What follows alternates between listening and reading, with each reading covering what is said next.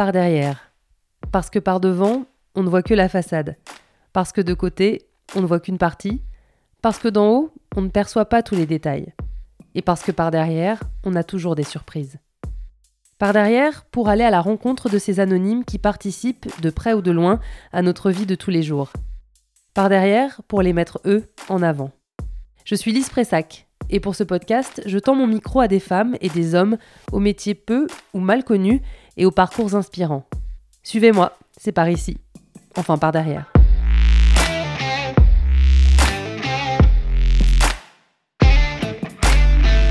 Lors de l'incendie de Notre-Dame en avril dernier, nous avons pris conscience que ce qui semblait éternel et immuable ne l'était pas. Et lorsqu'il a été question de reconstruction, nous avons réalisé que certains corps de métier délaissés allaient devoir être mobilisés. Des couvreurs, des charpentiers, des ébénistes, mais aussi des tailleurs de pierre et des vitraillistes. C'est le métier de Marie-Pierre. J'ai rendez-vous avec elle un vendredi matin à son atelier situé rue Castex, tout près de la place de la Bastille. Bonjour les filles Ça va? Ça va Lise? Super Je suis désolée Pas de soucis. Donc vous avez bu un café? J'ai été super accueillie. Super bah oui, Je suis en train de boire mon café. Eh ben je- écoutez, Tout va bien. alors, Voilà, moi je prends Bienvenue. mon temps. Bah merci. Tu fais quoi dans la vie? Je suis vitrailliste. Je crée et je restaure des vitraux. Alors, je vais poser une question qui va te paraître un peu naïve, mais un vitrail, c'est quoi? À partir de quand? Est-ce que c'est pas juste un- une verrière, un assemblage de verre C'est une question de motif, c'est une question de couleur, c'est une question de technique? C'est une question de feeling et de ressenti et d'âme. Voilà. En fait, euh, un vitrail est un assemblage de, de verres sertis euh, à la technique traditionnelle au plomb et soudés à l'étain aux intersections. À quoi ça ressemble euh, une journée? Alors, j'en ai eu un petit aperçu, c'est très speed, mais en quoi ça, ça consiste? Est-ce que tous les jours, c'est de la découpe? Est-ce que, enfin, à quoi ressemble une journée classique? S'il y a une journée classique, parce que je pense que toutes les journées sont peut-être un peu différentes. C'est ça, en fait, il n'y a pas une seule journée identique. Déjà ici, donc c'est un atelier de création de restauration de vitraux et je donne des cours. Donc les cours sont les jeudis et les samedis. Donc déjà, il n'y a pas de je, je ne crée pas, je ne restaure pas ces jours-là. Par contre, je suis avec mes élèves, donc je peux aussi couper du verre et je peux aussi souder et monter aussi avec mes élèves. Donc je vais plutôt être un coach. Par contre, les, autres jours, euh, où là ce sont des jours de, de, de création et de restauration, euh, ça va être la même chose. C'est pas une journée pareille. Je peux être sur un chantier, perché en haut d'un échafaudage ou en haut d'une échelle dans un- une cage d'escalier ou, ou chez un particulier ou ici à l'atelier en train de peindre aussi, euh, dans le calme, en écoutant du classique ou bien euh, en train de couper du verre en écoutant euh, une musique très speed. C'est rigolo, ça veut dire qu'il y a une playlist euh, se- selon le, le- le moment de la, de la création du vitrail. Oui, c'est possible. Oui, oui, ça peut, c'est possible. Quand je peins, j'aime bien être dans le calme. En fait, j'aime bien être au calme très souvent. Et donc, du coup, euh, je peux écouter, euh, je sais pas, euh, si je suis en train de monter, euh, si j'ai, euh, je sais pas, du Johnny Hallyday par exemple qui va, qui va sortir sur ma playlist, et bien du coup, je vais être complètement speed et, et joyeuse de faire ce montage et en fait impatiente. Et si j'écoute du classique euh, en train de monter, par exemple, je vais être très calme et je vais, je vais, je vais avoir un esprit beaucoup plus euh, apaisé, beaucoup plus zen et, je vais être en train de méditer en fait. Voilà, je vais méditer sur ce que je fais, sur, je vais vivre mon instant présent, ça va pas être la même chose. Et puis, euh, ce que j'aime bien moi comme moment, presque à la fin du montage, où là il y a une excitation qui se, qui se met en place, une impatience vraiment forte. Et, et là c'est l'explosion quand j'ai mis mon dernier clou en fait. euh, et là, je, je sais pas, c'est plus fort que moi. Je saute et je crie, j'applaudis. Et en fait, c'est comme une, c'est comme une libération. Tu vois, c'est comme une, euh, si je, j'accouchais quoi en fait. J'accouche d'un vitrail en fait, qui, qui était euh, un papier et puis qui, qui est maintenant un panneau de verre. Et euh, c'est ça ce qui est dingue. C'est la même émotion qu'une naissance à chaque fois, ça doit être épuisant. Ouais, c'est sûr, mais euh, non, c'est une espèce d'excitation. Euh, et euh, c'est vrai qu'il y a des moments. euh, c'est, euh, j'imagine que ça doit être la même chose pour les chanteurs, pour les acteurs. euh, quand ils ont terminé euh, de faire un travail, il y a comme une libération, ils sont délivrés. Alors tu parles de coupe, de montage. Est-ce que tu peux nous expliquer un petit peu les, les différentes étapes de comment est-ce qu'on part de ce morceau de verre et à- pour en arriver aux créations qu'on peut voir notamment dans ton atelier? Alors en fait, pour commencer un, un vitrail, on commence déjà par un dessin. Donc on fait le, dessin sur un papier cartonné. On appelle ça le tracé. Ce dessin va être numéroté.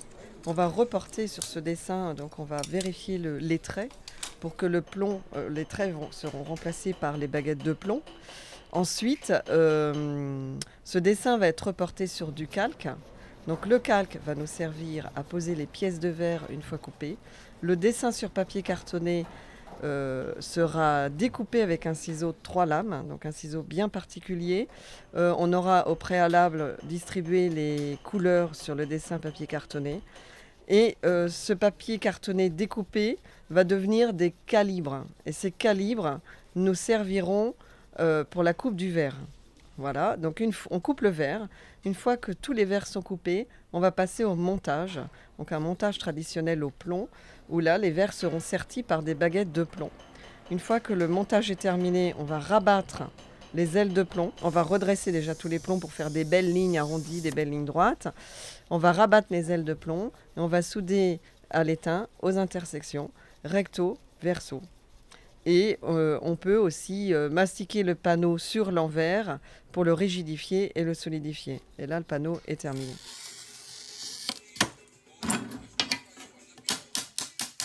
C'est bien de couper du verre, hein J'adore.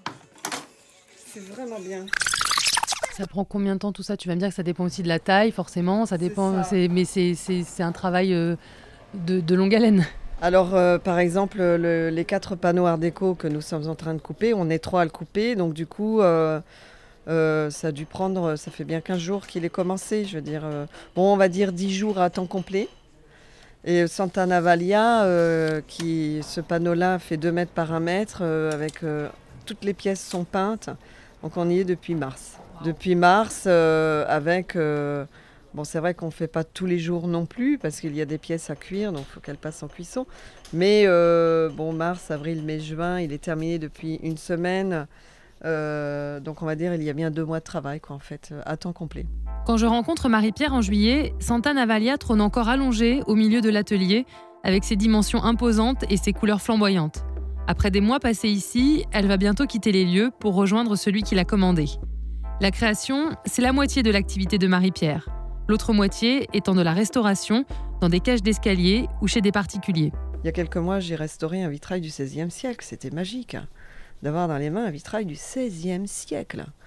Là, euh, là, tu te dis, mais oh, qui est-ce qui l'a euh, réalisé? Euh, Pourquoi il a mis un vitrail entièrement peint qui appartenait à un particulier? Tu te dis, mais pourquoi le peintre a fait ça? Il y avait des petites scénettes de pêche. Enfin, c'était assez symbolique. J'ai pas réussi à trouver exactement euh, la signification de, tous les symboles de ce panneau. Mais euh, c'était fort ce XVIe siècle aussi. En fait, on se rend compte qu'on en voit partout sans forcément s'en rendre compte. Alors évidemment, il y a les gens qui rentrent dans les églises et qui en voient. Mais au final, euh, dans les cages d'escalier parisiennes, ailleurs, même dans des... En fait, moi, depuis que je sais que je vais venir te voir, je regarde un peu partout et, parfois je dis ah mais oui, mais ça, c'en est un en fait. C'est hyper fréquent finalement. À Paris, il y en a partout. À Paris, euh, en province, certainement moins, mais à Paris, il y a beaucoup d'immeubles euh, haussmanniens. Euh, beaucoup d'immeubles, moi je vois beaucoup d'immeubles datant du début du XXe siècle. là, ils ont commencé en fait à installer des vitraux dans les cages d'escalier des immeubles. Beaucoup dans les immeubles parisiens aussi pour cacher des vis-à-vis dans des puits de lumière, donc des vis à -vis avec des murs en face. Et là, ils installaient des vitraux à l'époque, il y avait des vitraux dans beaucoup d'appartements parisiens bon, qui ont été cassés, remplacés par du verre, etc. Mais euh, il en subsiste encore beaucoup, il y en a encore beaucoup. Et voilà, c'est parti pour la restauration du panneau qui a été euh, déposé il y a quelques semaines. Donc ce panneau va être euh, démonté intégralement pour remplacer les pièces cassées. Donc on voit bien ici, il n'y a plus du tout la bordure jaune. Bon voilà, je pense qu'on va, entièrement lui redonner une nouvelle vie à ce beau vitrail. Voilà les amis. T'es hyper connecté. Euh, ça t'est venu comment? C'est un truc personnel où tu t'es dit euh, je fais quelque chose qui est peut-être pas forcément euh, très visible et c'est une façon aussi de, le démocratiser? Enfin, je sais pas si le mot démocratiser est bien choisi, mais en fait, début 2007, je me suis installée depuis trois ans. Donc en, début, en mars 2016, donc la première année, j'étais un peu timide, je n'osais pas, etc. Je savais pas trop comment ça fonctionnait en plus.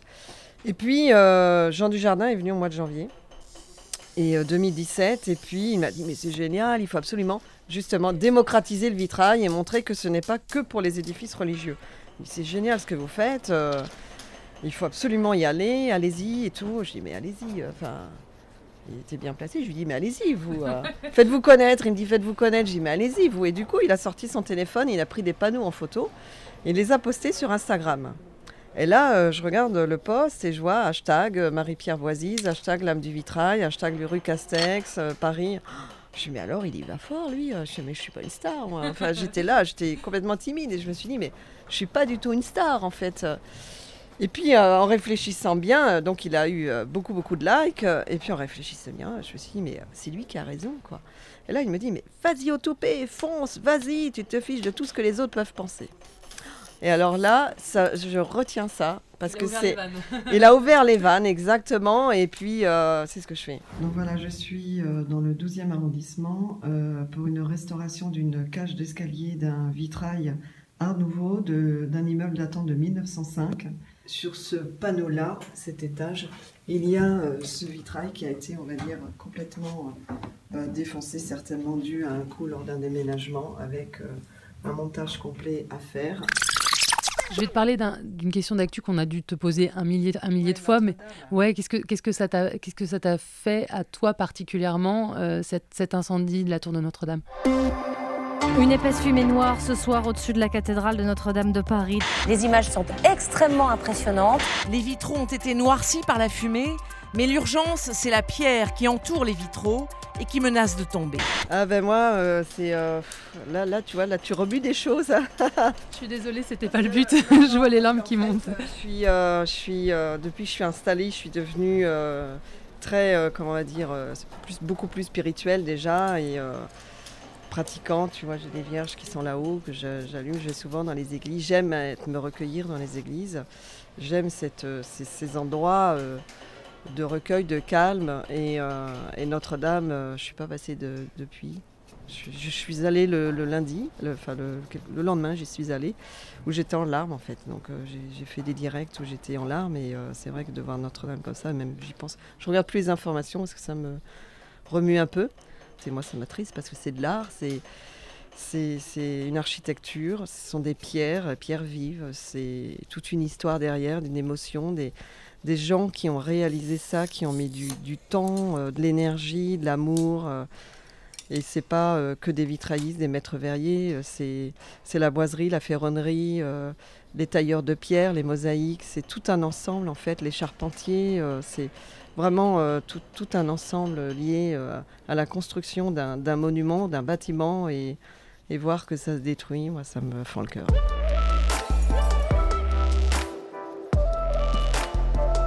Pourquoi est-ce que tu fais ce métier? Ah, ah là là, pourquoi je fais Alors en fait déjà, euh, euh, à la fin des années 90, j'ai été amenée à faire, enfin je faisais de la mosaïque. Je suis très manuelle déjà à la base, depuis 9 ans, euh, l'âge de mes 9 ans, je faisais des, je réalisais des cadeaux pour mes frères et sœurs pour Noël. Donc ça, j'ai un souvenir, une période de Noël qui était assez pour moi incroyable parce qu'il fallait que je réfléchissais à ce que j'allais leur faire. Je suis très débrouillarde de mes mains et, et tout de suite, euh, dans mon cerveau, euh, il y a quelque chose qui se met en route et je me dis, ah bah tiens, cet objet-là, tu vas t'en servir, donc je récupère tout. Et cet objet-là, tu vas t'en servir parce que tu vas pouvoir fabriquer ça pour un tel ou pour un tel, enfin bref. Et tu leur faisais quoi à l'époque quand tu avais 9 ans? Eh ben, en fait, je travaillais beaucoup la laine, donc moi je... Mais je me rappelle avoir fait un, un accroche-torchon, par exemple, à ma sœur aînée avec euh, une cuillère en bois. Voilà. Euh, je me rappelle d'avoir fait euh, des... Ça, c'était ma grand-mère qui faisait ça, des dessous de verre avec des bouchons de bouteilles euh, qui se faisaient en plastique. On découpait le, petit capuchon, ça faisait un anneau. Et avec cet anneau, on, on faisait une chaînette avec de la laine qu'on rassemblait après en rond. Et ouais, j'aime bien, j'adore. C'est super. donc du coup, j'ai beaucoup travaillé, voilà. Et, bon, je viens de la campagne. Je suis la dernière d'une famille de cinq enfants. Donc du coup, mes sœurs et frères étaient partis depuis longtemps. Moi, je m'ennuyais un peu. Fallait bien que je m'occupe. Donc je m'occupais de mes mains. Je faisais du dessin. euh, et il n'y a pas très longtemps, j'ai découvert dans mes cahiers de catéchisme euh, un dessin que j'avais fait d'une église. J'avais mis un vitrail. Je vais avoir 9 ans, quoi, 9-10 ans, caté, donc euh, c'est drôle. Et donc, à la fin des années 90, je faisais de la mosaïque. Et puis, la mosaïque m'a amené à utiliser du verre. Et je me suis aperçue que finalement, euh, j'étais plus attirée par le verre, les couleurs, la transparence, la lumière qui passait, que par la mosaïque en elle-même. Donc, euh, ce verre m'a amené à, à chercher des cours de vitrail. Donc, j'ai suivi des cours de vitrail en loisir de 2003 euh, à 2006. Ensuite, j'ai eu mes enfants. J'ai repris euh, quelques années après. Et euh, en 2012, 2013, 2014, j'ai repris des cours de loisirs. Et en 2014, j'ai eu 2013, 2014, j'ai eu mes soucis de santé. Donc euh, voilà, j'ai fait ma reconversion professionnelle dans le vitrail. Donc je pense que je suis pas sûre que ce soit fait par hasard. hein, le vitrail. j'aime la couleur. J'ai toujours été attirée par les couleurs déjà. Donc c'est bien là le problème quand on est manuel. Pourquoi c'est un problème? Bah, parce que quand on travaille la laine, euh, par exemple, on a des kilos de laine chez soi. on travaille le plastique, et ben on va trouver plein de Scooby-Doo, des films de Scooby-Doo. On va se dire, tiens, on va faire ça par exemple. Enfin, plein de matériaux euh, avec des couleurs différentes. Et euh, voilà, ça peut être la peinture, les crayons de couleur, ça peut être des tissus, effectivement la laine, du coton, enfin plein de choses. Quoi. Et aujourd'hui, c'est du verre, pour moi. Donc j'ai un stock de verre assez conséquent. Oui, il y en a un peu partout. Il y en a un peu partout, ouais, je confirme. hein. de vitraux aussi d'ailleurs. oh là là, c'est. Euh, je, je tremble. C'est euh, hallucinant quoi. Je n'en reviens pas de ces couleurs qui sont flamboyantes, qui sont euh, superbes. Waouh! Et donc du coup, c'était une activité de, de loisir. Et euh, tu travaillais sinon, le, le- le métier, c'était dans quel secteur? Rien à voir ou un peu? Ah non, rien à voir, je faisais de l'import-export, donc rien à voir du tout en fait. Et après mes, mon travail, le vendredi soir, j'allais à mes cours euh, de vitrail. hein. Donc euh, dans Paris, euh, j'allais prendre des cours de vitrail pendant deux heures. Toutes les semaines, j'ai fait ça quand même pendant toutes les semaines, ouais. Avec dans l'idée derrière que ça devienne un jour ton métier ou c'est vraiment au moment où tu n'en as plus pu euh, du travail et que, et que ton corps t'a dit stop que tu t'es dit ben peut-être que finalement ce qui était du loisir va devenir mon activité principale? Ben, en fait, euh, j'étais loin d'imaginer pendant mes cours de loisirs que j'allais un jour euh, avoir un atelier de vitrail. C'était vraiment pas mon, mon idée. Et puis voilà, c'est le burn-out qui m'a aidé à trouver la solution. Et, et je me suis dit, bon, il faut trouver vraiment quelque chose, une roue de secours en fait. Et comme j'avais repris les cours de vitrail, je- le vitrail m'a jamais vraiment quitté. Et donc du coup, euh, voilà, un jour en passant l'aspirateur, euh, euh, le mot vitrail a apparu et j'ai commencé à faire des recherches. J'ai appelé Chartres, Centre international du vitrail de Chartres, pour me renseigner pour des, cours. Et puis après, je me suis dit, bah, tiens, de Chartres, je suis allée voir d'autres lieux où on pouvait faire des formations professionnelles. Et puis, voilà. Puis ça s'est mis en place petit à petit. quoi. J'en ai, parlé à ma DRH. De toute façon, je ne pouvais plus aller travailler. hein. J'ai perdu 15 kilos, donc c'était plus possible du tout. Et donc du coup, euh, voilà, la machine s'est mise en route. hein. Et mon objectif, c'était de m'installer et d'être tranquille. Un objectif qu'elle atteindra en 2016, à 47 ans, lorsqu'elle ouvre son atelier L'âme du vitrail. Si tu as bossé dans l'apport-expo, on imagine que tu as fait des études de quoi de commerce à la base Enfin, rien à voir Euh, pas du tout, parce que j'ai commencé à travailler à 16 ans. 16 ans et demi, on va dire. Donc pas du tout euh, dans le... Je suis autodidacte. hein. Je suis autodidacte. Je n'aimais pas l'école. Déjà, je m'ennuyais à l'école, je rêvais un peu. Et puis, euh, j'ai travaillé de 86 à 93 dans la restauration. Donc ça, ça m'a beaucoup aidé, la restauration. Quand tu dis que ça t'a beaucoup aidé la restauration, donc dans quel sens ça t'a beaucoup aidé? Eh ben, dans le sens, dans le contact, le relationnel, euh, la présentation, le, le sens aussi de se dire, euh, ben, le client, euh, dans la restauration, on dit toujours que le client est roi. Et là, je me dis, le client, ben, il est roi, mais il faut aussi s'affirmer, mais aussi, euh, il ne faut pas faire attendre un client. Euh, le client trouve que le verre va pas, et ben, on va essayer de trouver une solution. Il faut tout de suite rebondir. Dans la restauration, on rebondit systématiquement. Euh, il n'y a plus de tel plat, hop, et ben, il faut proposer autre chose. Il n'y a plus tel vin, hop, il faut proposer autre chose. Il ne faut pas tergiverser, en fait. Et là, c'est la même. Enfin, moi, j'ai gardé cet état d'esprit-là et, et je suis- j'ai un côté très débrouillard où je rebondis très vite. Action-réaction. Exactement. euh, pas de temps à perdre. D'a- D'ailleurs, euh, pas de temps à perdre, c'est un peu. euh, on n'a pas de temps à perdre. Le temps est précieux. Donc, faut y aller, quoi, en fait. Et du coup, tu as grandi dans, dans quel univers? Tes parents, ils faisaient quoi? Ah, mes, parents étaient ouvriers, donc du coup, euh, mais très manuels. hein. Ma mère nous faisait tous nos vêtements euh, étant petits. Mon père euh, bricolait chez nous, il faisait tout le jardin déjà. Et puis, donc très bonne ambiance aussi.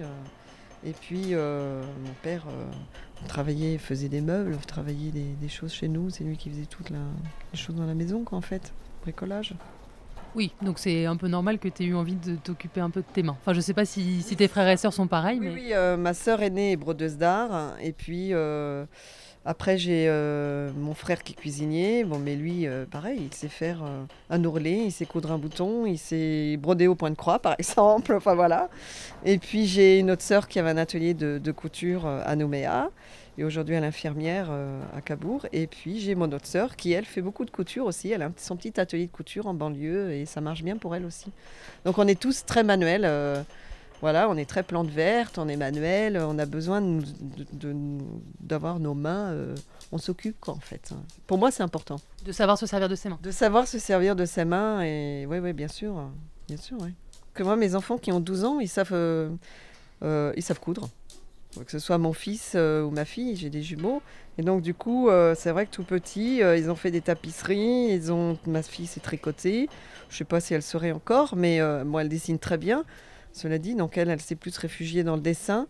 Euh, Roméo, euh, mais Roméo, lui, c'est euh, pareil dans le dessin plutôt abstrait. Moi qui ai le niveau de dessin d'une enfant de 8 ans, qui suis incapable de garder une plante en vie plus d'une semaine et qui sait à peine coudre un bouton, je me dis que ces jumeaux de 12 ans sont à eux deux au moins 4 fois plus doués que moi. Tu parlais de tes enfants, donc des jumeaux, c'est ça? Et oui, ils, ils ont quel âge? 12 ans. Bon, C'est encore petit, mais est-ce qu'ils savent déjà dans quelle voie ils vont aller? Est-ce que ils veulent faire un peu comme maman ou est-ce qu'ils ont des idées euh, Oh, c'est un petit peu jeune, ils ont déjà fait du vitrail ici, ils ont fait quelques panneaux, quelques petits vitraux, mais euh, bon, ma fille veut plutôt aller vers euh, l'architecture parce qu'elle dessine vraiment bien, donc nous on la motive pour qu'elle continue le dessin.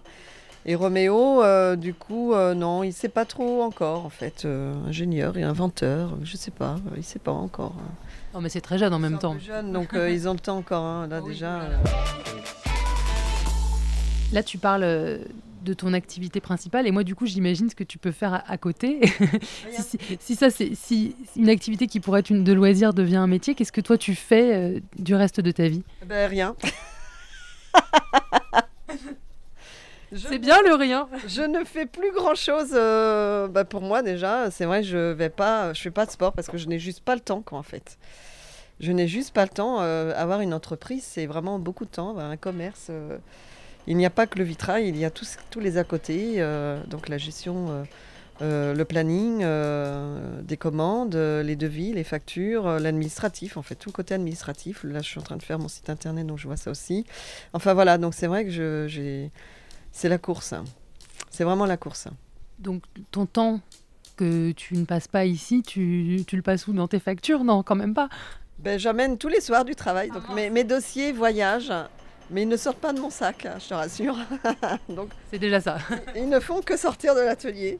Mais euh, euh, non, mais je cherche. Il y a le vitrail qui me préoccupe beaucoup parce que je cherche toujours des, des nouvelles inspirations. euh, où je crée, où, voilà, des nouveaux dessins, des choses comme ça qu'on fait. Donc On coupe jamais réellement en fait. Non, non, je coupe pas. C'est une passion. Donc, apparemment, c'est une passion. C'est pas une corvée. C'est pas. euh, Moi, quand on me dit ah bon courage, je suis mais non, c'est pas bon courage qu'il faut me souhaiter. C'est bon plaisir. Ça veut dire quoi pour toi gagner sa vie? Eh bien, gagner sa vie, euh, gagner sa vie, euh, c'est d'abord gagner sa vie en plaisir et en bonheur et en épanouissement. Pour moi, euh, gagner sa vie financièrement, ça veut rien dire. Parce que euh, on peut très bien gagner sa vie très très bien financièrement, mais être malheureux comme une pierre.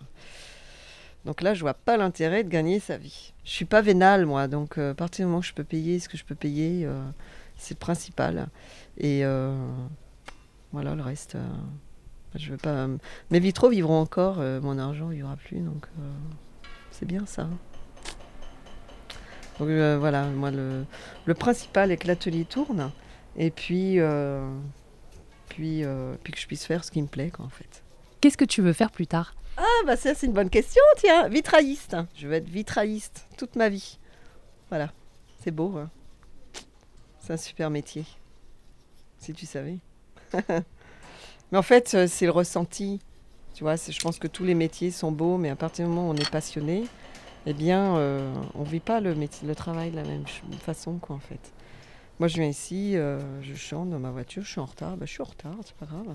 Bon, c'est vrai que si on m'attend, comme toi, par exemple, Non mais c'était pas très grave. ça me stresse un peu, quoi, mais, euh, mais voilà, je, je suis un peu, euh, voilà, c'est comme ça. euh. Et c'est un beau métier, quoi, en fait. J'ai de la chance de faire ça et de faire un métier qui me plaît. euh. C'est vraiment une chance, quoi, en fait. Voilà, donc plus tard, euh, je veux continuer et on verra. euh, je, je sais pas, en fait, je pense pas plus tard, moi, je pense euh, tout de suite, quoi, en fait. Tu vois, l'instant présent. plus tard, j'en sais rien où je serai moi d'abord. Merci Marie-Pierre. Eh ben voilà, merci Lise, merci à toi, c'était chouette cette petite interview là.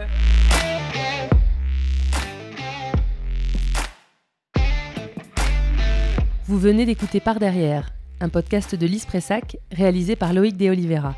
Si l'épisode vous a plu, n'hésitez pas à en parler autour de vous, à le partager sur les réseaux sociaux, à laisser des étoiles et des commentaires, à vous abonner.